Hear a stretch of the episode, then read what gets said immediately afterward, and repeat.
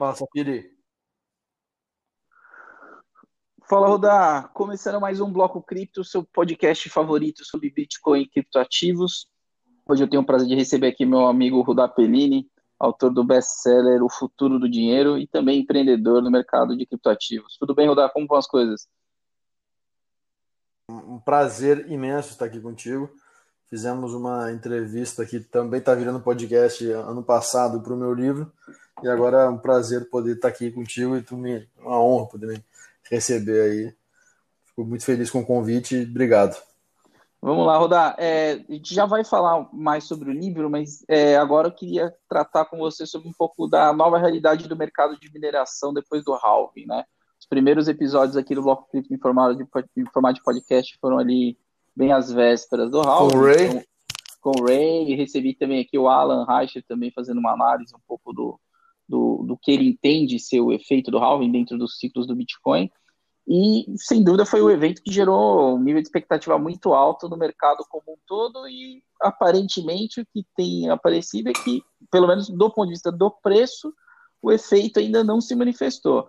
Mas me conta um pouco mais aí, como é que estão as operações que você gerencia lá e o que, que você está vislumbrando aí para o curto prazo? Tá, vamos lá. Cara, uh, acho que primeiro, uh, tá até falando com o Ray semana e semana passada, Uh, ele estava aguardando o, depois do halving para poder retomar uh, os negócios de mining que ele tinha.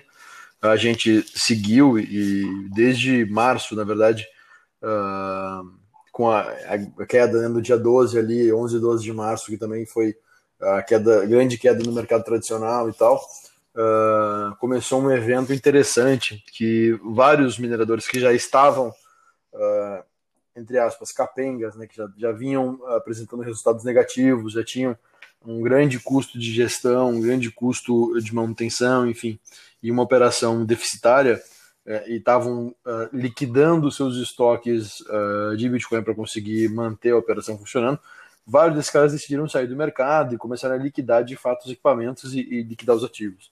Então a gente começou a perceber nos Estados Unidos uma grande oportunidade uh, de compra de ativos, de compra dessas de parte dessas operações, e, uh, né, e começou a ter essa migração e essa oferta de hardware no mercado. Tá? Uh, isso é um movimento interessante porque acho que a gente, a gente entendeu que era tanto pela queda né, do, da cotação do Bitcoin e, e, acabou ficando durante um bom tempo na faixa dos 7 mil dólares, que para vários mineradores isso estava uh, até um pouquinho abaixo do custo, né? então para quem tem energia acima de 5,5 centavos o quilowatt de dólar, né? Uh, o custo deve ser mais ou menos esse se tiver um equipamento novo.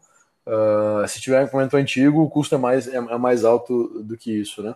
Então, considerando que também mais ou menos 30% da rede era de S9, né, eram de equipamentos antigos, a gente eh, estimava que entre 18 e 32% é uma é alto essa é, é, um, é um gap alto, né? Mas a gente estimava que entre 18 e 32% da rede uh, tenderia a ser de S9. Essa é uma análise que a gente tinha feito. Então, considerando isso, tinha muita gente que estava no vermelho e que estava tendo uma dificuldade de conseguir se manter operando. Isso abriu uma oportunidade para a gente, do ponto de vista de negócio, de conseguir adquirir esses parte desses equipamentos e conseguir uh, sustentar o nosso crescimento baseado nisso, né? já que o suprimento de equipamentos da China também estava bem complicado. Você tinha, você teve todo o Covid lá, atrasou, né? Que, que você teve o Ano Novo Chinês, que fica fechado naturalmente, e depois você teve o Covid, que acabou deixando uh, o suprimento fechado por mais tempo, e aí você teve um problema de suprimento de silício nas fábricas, né? Inclusive a própria Bitmain está com alguns batches de, de, de, equipamentos bem ruins, chega, chega a ser 40% de, de problema de taxa de falha, muito talvez em função do silício, do suprimento de silício ter vindo de segunda mão, porque não tinha, né? Imagina. Você me avisa, Safira, se eu estou dando jumps muito grandes, tá? Ah, pode lá. Uh, mas, mas o, o, basicamente é o seguinte, né? Você teve. As indústrias todas fecharam, né? Pararam de, de, produzir.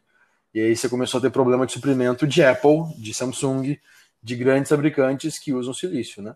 E quando você tem o, o silício, a matéria-prima, tem que ir para algum lugar, não é, não é abundante, né? Então, quem recebe primeiro é quem tem mais prioridade na fila e não é a Bitmain, por óbvio. Uhum. Então, considerando isso, provavelmente para eles conseguirem retomar a produção, eles tiveram que comprar de segunda mão, etc. E talvez isso esteja sendo representado agora nessa taxa de falha grande uh, desses últimos batches, de, desses últimos lotes né, de equipamentos. Uhum. Uh, mas de fato, então, e aí poder comprar um equipamento que já está nacionalizado, que já está nos Estados Unidos e fazer uh, um, um, shipping né, door to door, um, um frete que é bem mais rápido também do que vir da China, etc. E fazer todo o desembaraço alfandegário que com o Covid também acabou atrasando nos Estados Unidos. Uh, é muito interessante para a gente foi bom assim esse movimento. É, uh, gente... Então não, não só, só, um ponto da. É, quem acompanha esse mercado sabe que por muito tempo a mineração teve bastante concentrada na China, né? Ainda, principalmente os fabricantes dos equipamentos estão por lá. Mas hoje a gente já vê aí um movimento de migração para vários outros lugares, né? Como é que você dá um, você pudesse fazer um breve panorama aí de como a, o poder de mineração está se distribuindo aí ao redor do mundo? É, eu, eu, acho muito complicado as análises de, e tem bastante gente que consegue fazer essa análise, dizer onde está, qual país está concentrando a mineração. Eu, eu, sempre achei muito complicado, a gente sempre achou muito complicado cravar isso em pedra, porque de fato muitas das vezes a pool está baseada no país X ou Y, mas uh, o, o poder de, de, computacional de fato, a, a, o data center não está necessariamente naquele lugar, né?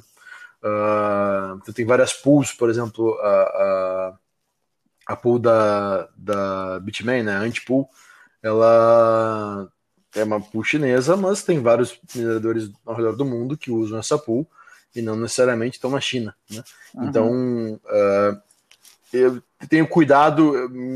É a gente sabe que tem muita operação na China, a gente inclusive tem amigos em comum uh, que tiveram operação na China, mas uh, só fico com receoso de encravar onde está. Tenho, tenho um pouco de receio de acabar cometendo um, um enfim, uma falha técnica nisso, tá? Mas uhum. de fato que a gente tem percebido de ofertas, a gente tem, bastante, tem percebido bastante coisa uh, na Rússia, uh, a gente tem percebido bastante coisa nos Estados Unidos, tem bastante, inclusive daí um, anúncios públicos, né? Mineradoras chinesas movendo operações para os Estados Unidos. A gente tem visto bastante oferta de energia a preços bem competitivos nos Estados Unidos.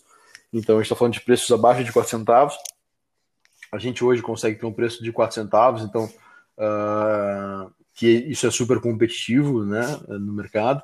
Então uh, a gente percebe, tem um exemplo, uh, o próprio Peter Thiel é investidor de uma, de uma mineradora que está baseada no Texas, que investiu, sei lá, tem, tem 70, 80 mega de infraestrutura, uma operação gigantesca uh, no Texas, que é um lugar relativamente quente, então também não, não necessariamente uh, as operações estão em lugares gelados, etc. E acho que o grande dilema para você colocar uma operação dessas, pelo menos para a gente, quando a gente vai analisar, é o CAPEX e quanto você tem que ter imobilizado para conseguir tornar viável aquela infraestrutura. Uh, tem várias opções, por exemplo, ofertas no Canadá, um lugar extremamente gelado, no, né, no meio do gelo, literalmente, mas você tem que imobilizar um caminhão de dinheiro para conseguir tornar viável aquela planta. E aí, quando você faz análise de, de trade-off, né, faz sentido ter uma energia mais barata, mas tá despendendo isso, uh, tá despendendo, sei lá, 1, 2, 3 milhões de dólares para conseguir tornar isso acessível, faz sentido mobilizar todo esse capital. Esses tempos uh, surgiu uma oportunidade de uma compra de uma usina hidrelétrica no Canadá. Era 2 milhões e meio de dólares para comprar o negócio, mas tinha energia a 1,2 centavos o quilowatt. Aí você pensa assim, bom, beleza, energia é baratíssima, mas cara, eu, eu vou assumir um, eu vou assumir um, um negócio desse tamanho, entendeu? E, putz, e, e, e, como é que fica, sabe? Então, assim, não é. Uh, então, é, essa sensibilidade do ponto de vista de negócio, né? É difícil de, de, de dizer, né, ah, beleza, faz sentido estar no Canadá porque a energia é barata e, e é frio. Ok, faz sentido, olhando é, para essas duas variáveis faz sentido, mas beleza, e quanto você tem que colocar na frente, quantos meses de energia você tem que pagar antecipado, enfim, tem uma série de outras variáveis que acompanham quando você vai analisar para onde ir. Uh, mas, então, respondendo a tua pergunta, acho que talvez tenha dado uma resposta mais longa, mas uh, Estados Unidos a gente tem percebido bastante coisa, uh, Rússia, aí tem América Latina aqui, tem coisa na Argentina, Paraguai, então começa a surgir coisas mais underground, assim, e aqui, né, para América Latina, com, com preços viáveis, né, com, com preço de energia viáveis, mas que daí também tem toda a insegurança jurídica do lugar, então dia barato na Venezuela, quase de graça, mas aí, tu vai lá, vai lá brigar com o Maduro se ele entrar na tua farm e, uhum. roubar teus equipamentos? Como é que você faz muito, isso? Então tem todos esse, esses, esses detalhes que acabam. Isso acontecia bastante na Venezuela, Desculpa? né? Esse tipo de furto, né? Ou apropriação. Venezuela aconteceu bastante, China, uh, uh, o próprio Paraguai, né? Dizem que no Paraguai uh, o pessoal lá tem que pagar o, o, o dízimo para quem, uhum. quem manda lá, né? Então, ah, não, ó, a partir de agora X% é meu. Então, e aí, você vai falar com quem? Você vai chamar o Papa, você vai chamar, vai chamar o Batman, uhum. tem que chamar. E, Rudá, me, me fala um pouco mais agora sobre o aspecto relativo a funding, né? Como tem sido captar interessados para operar a mineração dentro desse novo ciclo e também outros dispositivos de financiamento que tenham surgido aí, né? Eu, eu, eu acompanho aí muito o trabalho do Novogratz, né, com o Galaxy Digital no Canadá e modelos onde ele financia uhum. algumas operações tendo o Bitcoin minerado como recebível, né? Como é que está essa dinâmica atualmente? Cara, assim, a gente percebe, é, olhando para o mercado, a gente percebe bastante gente, inclusive, usando o Bitcoin como colateral para tomar empréstimo, né? que é um modelo de financiamento né, possível.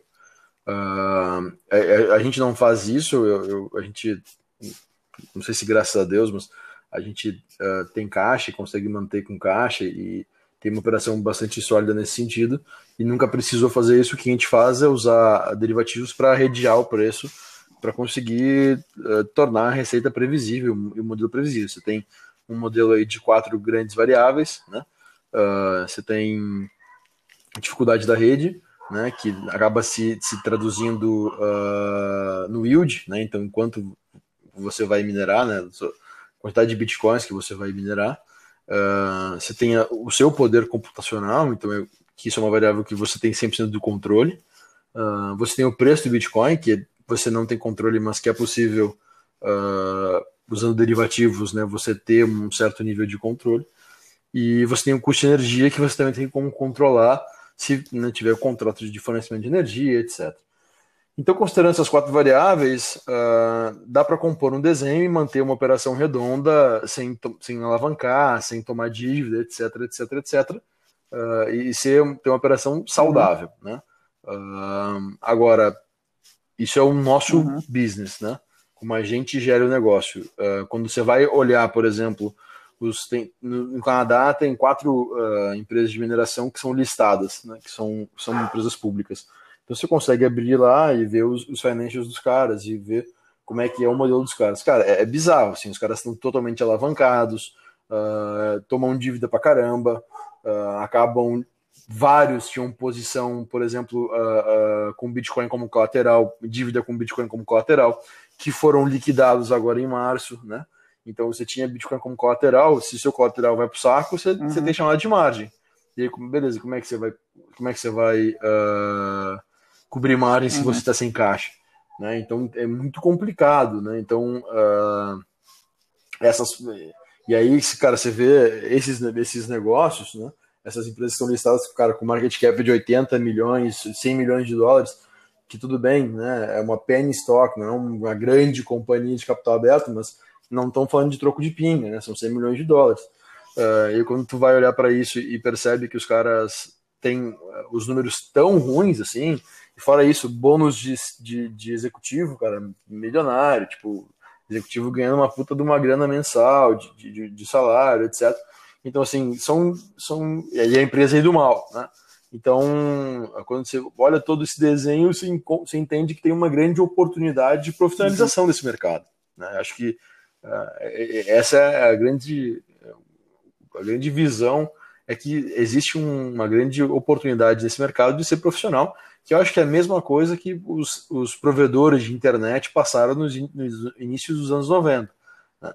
Teve essa fase uh, de empresas que começaram, que eram bandeirantes, e teve essa migração depois para outras empresas com um modelo de gestão mais profissional, com, com estruturas mais profissionais, etc. Acho que esse é o, é o que a gente está vendo. Então, isso influencia também no modelo de funding. Né? A maneira como essas empresas vão se financiar também traz muito isso. Né? Então, no início era muito oba-oba.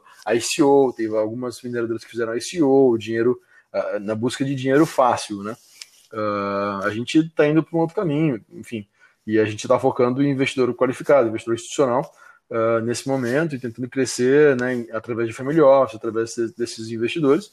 Uh, e pretende, eu já, já, comentei contigo algumas vezes, pretende aí, a gente tem um hedge fund em Cayman, e aí pretende agora esse ano fazer uma oferta de um fundo aqui no Brasil, usando o mining como, como parte da estratégia de gestão. O, o mining não é um fim para a gente, o mining Muito é um meio. Bom. Vamos, vamos aproveitar aí essa deixa que você, que você colocou, vamos falar um pouco mais aí sobre a perspectiva do mercado, né?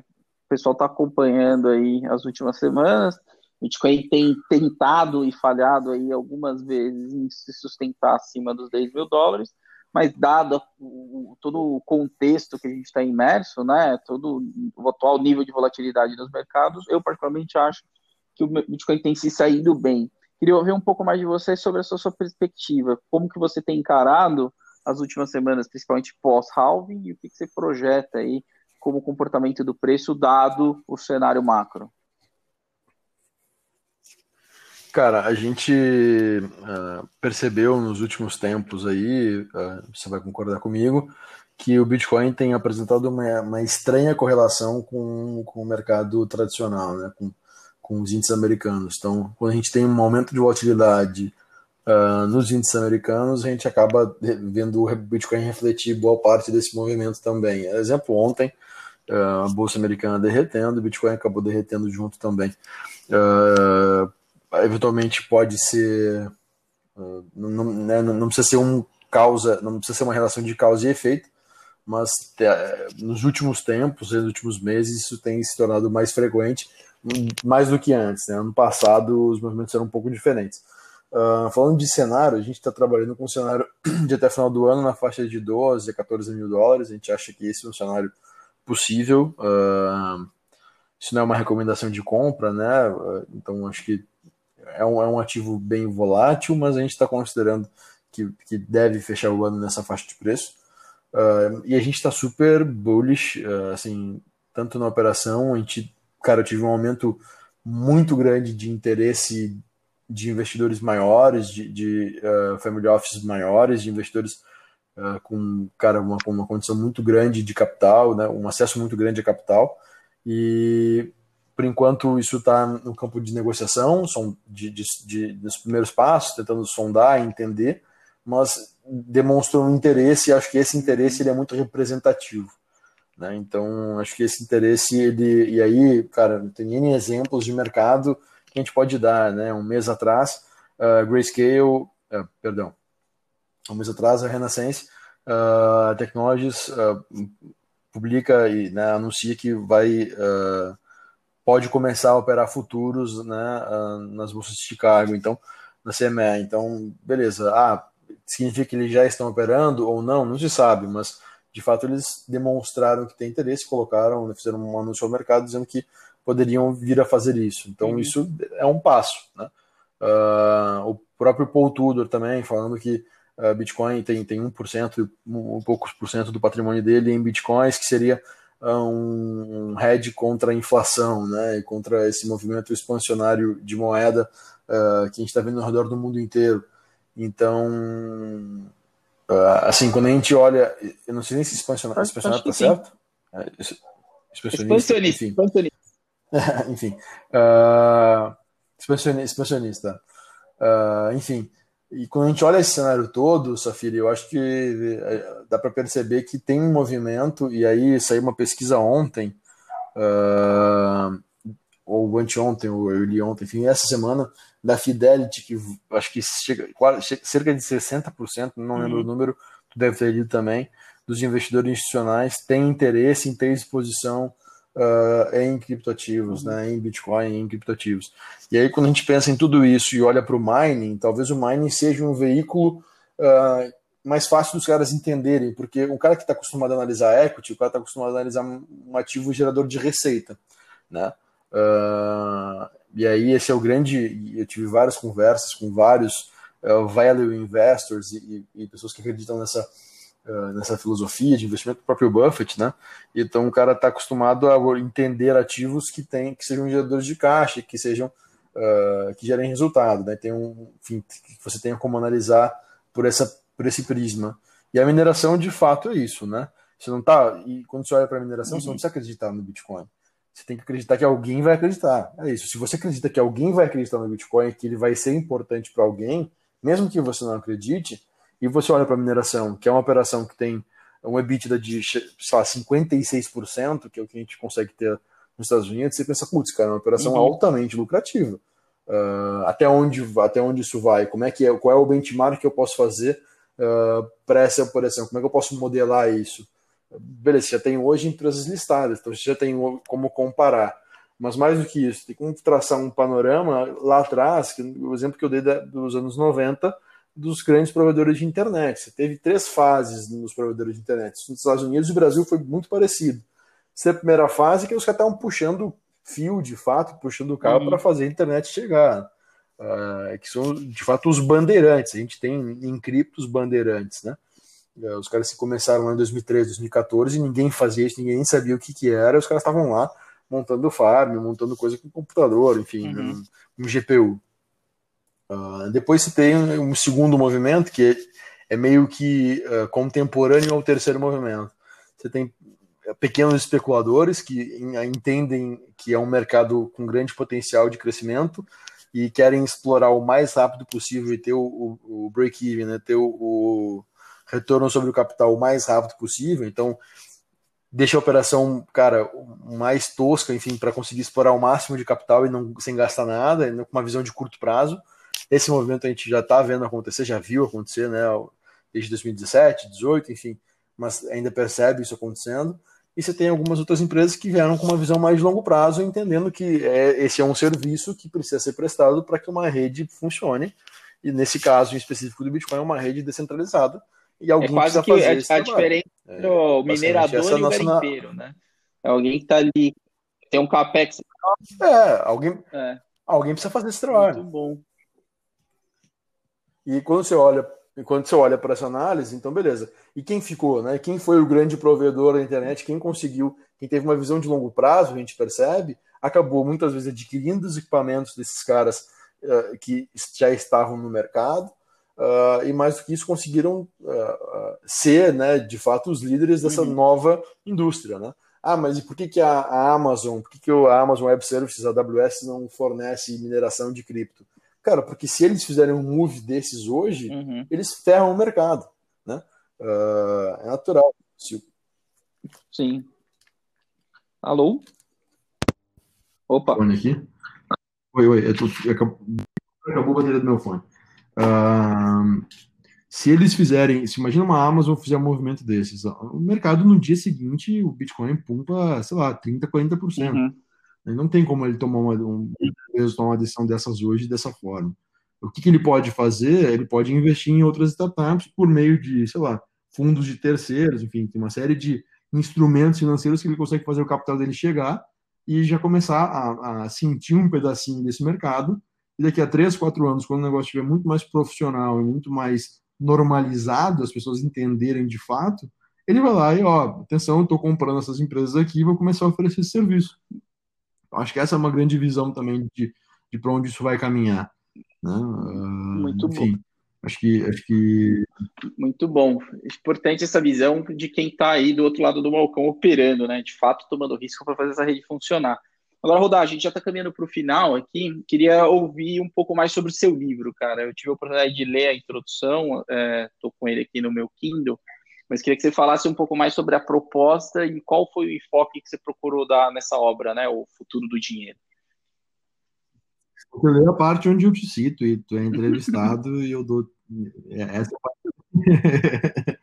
uh, então, tu, né, o Safiri, como vários acho que os principais especialistas do mercado, uh, enfim, acho que o mercado, basicamente, todo mundo que eu consegui contato e, e busquei entrevistar para também demonstrar não só a minha visão, mas a visão de outras pessoas e poder uh, falar sobre isso. Eu acho que isso é muito importante, ainda que algumas vezes até diverg...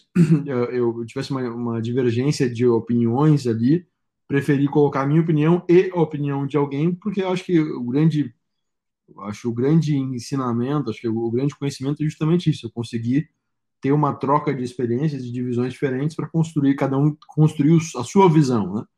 Uh, e o objetivo do livro foi justamente esse, assim, passar uma visão sobre o que é uh, toda essa revolução financeira que está acontecendo no mercado e esse novo movimento que vai uh, gerar o futuro do dinheiro, né? eu lembro que quando eu te perguntei sobre qual era o futuro do dinheiro para ti, né? Tu responde que a, a tua visão era um, futuro onde teríamos multimoedas e o consumidor ele poderia escolher uh, cada uma das moedas, né? o, o, qual moeda lhe convier melhor para usar, né? E aí quando a gente faz essa analogia, uh, o Hayek fala sobre isso, né? No, no, seu livro A Desestatização do é, Dinheiro. Foi de lá que né? Uh, não, não, não foi um pensamento original. É, então, e de fato, Uh, quando a gente pensa no Hayek, no que ele propõe uh, e, e, pensa no como isso vai acontecer, né? E o cara fala isso na década de 70, se não me engano, 73. E, e putz, isso é tão atual hoje, né? Uh, cada vez mais. É bizarro, assim, cara. Você pega cada vez mais, cada vez mais, né? Então, quando tu pega tudo isso, cara, e, e traz para uma realidade desse momento, né, de, de aumento quase 50 anos atrás, né?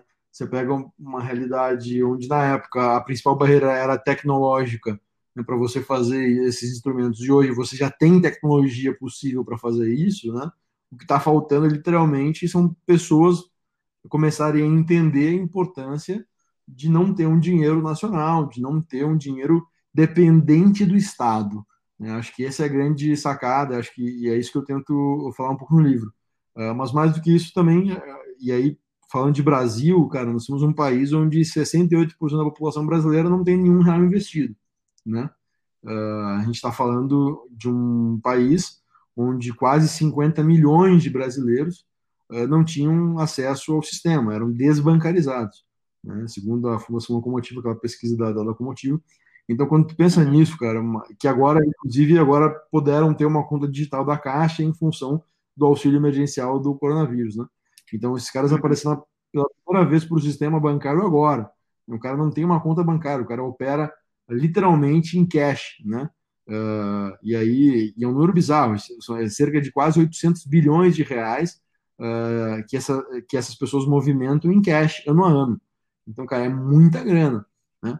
Uh, e quando tu pensa nisso e pensa que esse dinheiro pode, pode entrar uh, uh, e, e, essas pessoas, a gente pode descobrir quem são essas pessoas e colocar, incluir elas no sistema de uma forma muito melhor hoje do que seria há 10 anos atrás, né? Permitir que essas pessoas tenham acesso ao empréstimo. E tem outro dado muito interessante, uh, quando você tem um nível desses de, de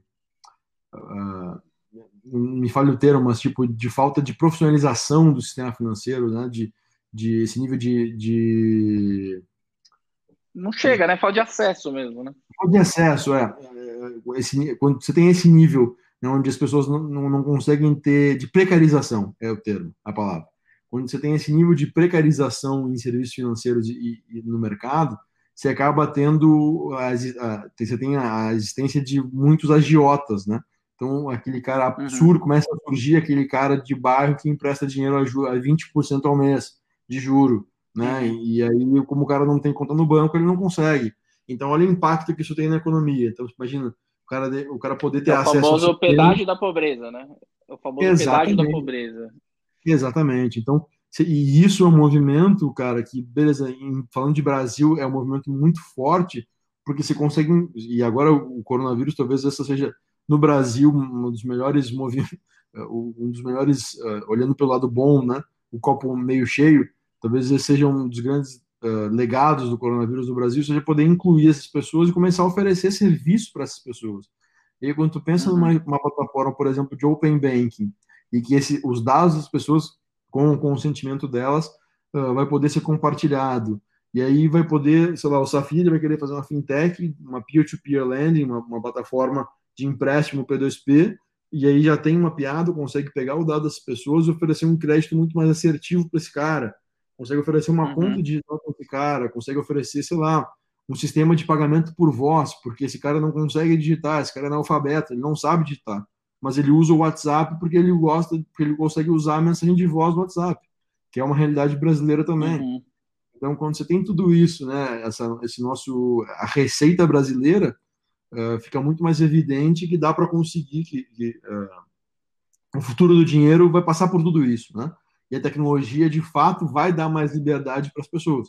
Eu acho que essa é a minha ideia, assim, é trazer o futuro do dinheiro uh, é uma ponte, o futuro do dinheiro é um, um tripé, né, alicerçado pelo dinheiro, pela tecnologia e pela liberdade, né? Então essas três grandes, esses, esses três grandes campos vão, vão acabar fazendo com que as pessoas tenham mais poder no futuro. Vai ser totalmente empoderador. Acho que essa é a minha, minha visão. Acho que não tem como a gente encerrar melhor o podcast do que com uma mensagem tão potente. Acho que depois de tantos spoilers, está óbvio aí que vale a pena a leitura. Procurem Obrigado. aí no seu, nas, suas, nas suas livrarias digitais. Acho que já está distribuindo livro físico também, né, Rodar? Ah, então, o livro físico está rolando em tudo que é livraria. No, daí depende da cidade, pode estar aberto, pode estar fechado, né? Uh, mas uhum. já tem todas as livrarias, aeroportos, então tem, tem tudo que é lugar aí tem o um livro. Bom, que é isso, Oda. Queria agradecer sua presença aqui. Com certeza voltaremos a gravar novas edições aí do Bloco Cripto. Queria deixar o espaço para você passar uma mensagem final para quem estiver acompanhando o programa. Cara, obrigado. Uma, de novo, uma honra estar aqui. Uh, pena que não é em vídeo, a gente está gravando no, no, antigo estúdio lá que tu, que tu gravava. Acho que em algum momento, assim que se for permitido, vamos gravar isso em vídeo de novo. Acho que tem bastante conteúdo. A gente pode ficar aqui na nossa entrevista, a gente ficou uma hora e meia falando uh, para o meu livro. E acho que a gente pode, se a gente fosse ficar, aqui, ficaríamos até amanhã tranquilamente uh, conversando. Uh, mas então agradecer de novo o convite. E, cara, eu acho que as pessoas, nesse momento, uh, eu acho que o mais importante é essa visão de liberdade e a visão que a gente precisa ter necessariamente uh, sobre tudo que está acontecendo, né? Acho que saindo um pouquinho do campo cripto e olhando para o campo liberdade, para o campo uh, decisões autoritárias uh, de estadistas, né? De, de, burocratas.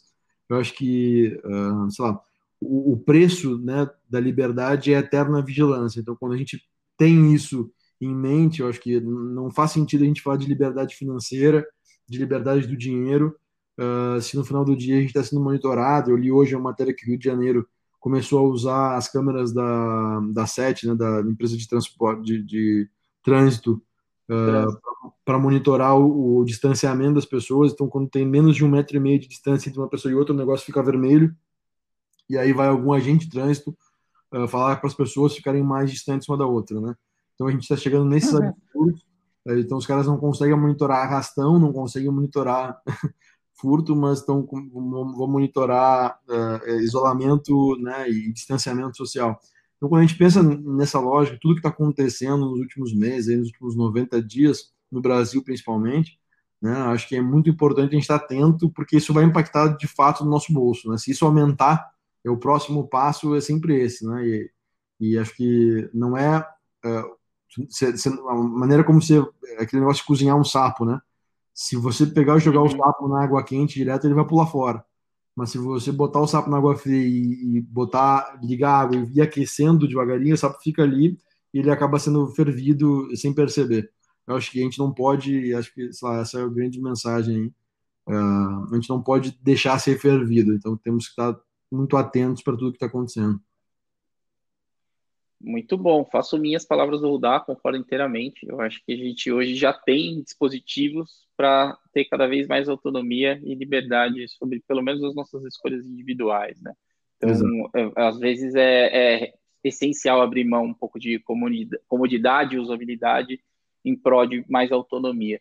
Então, dentro desse contexto, é, procurem conhecimento, né? Saibam cada vez mais sobre os novos instrumentos que estão surgindo aí, e principalmente dispositivos que, que permitam que, ao mesmo tempo, você consiga preservar a, a, o seu patrimônio e também ter acesso a instrumentos onde você consiga exercer a sua liberdade individual é, na sua plenitude. Bom, por hoje é só, pessoal. A gente volta semana que vem com mais um Bloco Cripto. Tchau,